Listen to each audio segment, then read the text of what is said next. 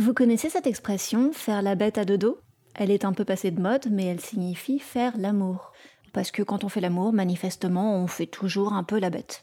Bon ok, certaines font la belle, mais avant tout, on fait la bête.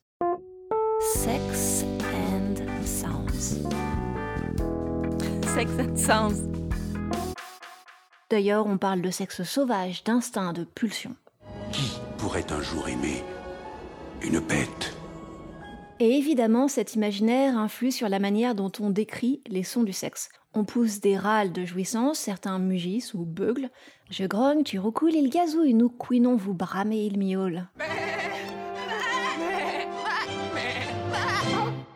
Certains font des bruits de porc, on les balance ou pas. J'en connais qui baissent comme des ânes, j'en connais aussi qui traitent les femmes de chattes ou de chiennes, ce qui n'empêche nullement un mâle de pouvoir être un chien. Tout va très très bien. D'ici demain, je serai pas un gremlin. On comprend d'ailleurs aisément l'émergence de ces métaphores animales. Les paysans qui ont inventé le français LV1 avaient la sexualité des bêtes de ferme sous les yeux et dans les oreilles constamment. Le problème dans cette histoire, c'est que ces métaphores ne sont pas gratuites. L'immense majorité de notre culture occidentale considère l'animal comme inférieur à l'humain. Une fascinante conception du monde qui nous tire une solide balle dans le pied, puisqu'en retour, elle relègue notre sexualité dans les sphères basses et honteuses de notre expérience. Tu dois bander comme un âne, comme un taureau. La chatte, c'est bon pour la bite. Ceci dit, la roue tourne. De plus en plus de personnes ne parlent plus d'humains, mais d'animaux humains ou non humains, vu qu'au niveau scientifique ou éthique, il n'y a aucune raison de nous différencier d'une moule, d'un épagnol breton ou d'un mouflon. On parle volontiers de parade amoureuse pour les humains, preuve que le règne animal peut s'étendre de notre postérieur à notre transcendance, bref, du cul au cœur.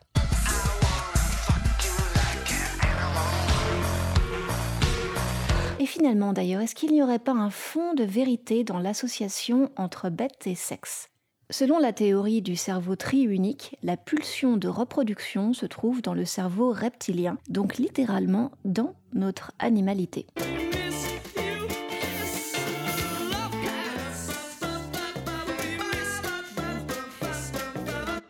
Cependant, cette association est problématique.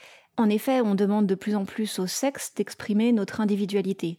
Du coup, comment serait-il possible d'être absolument radicalement honnête, personnel, intime au lit, tout en continuant d'utiliser un vocabulaire qui évacue notre humanité du sexe?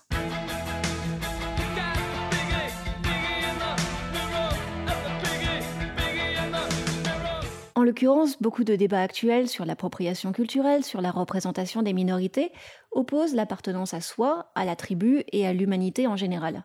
Sommes-nous avant tout des humains, des hommes, des femmes, des êtres vivants? Dans le cadre de cette guerre idéologique, le sexe tient une place énorme.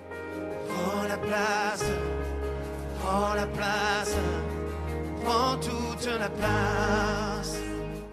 Et à ce titre, nos grondements et gémissements sexuels sont un symptôme parmi d'autres d'un questionnement vieux comme le monde.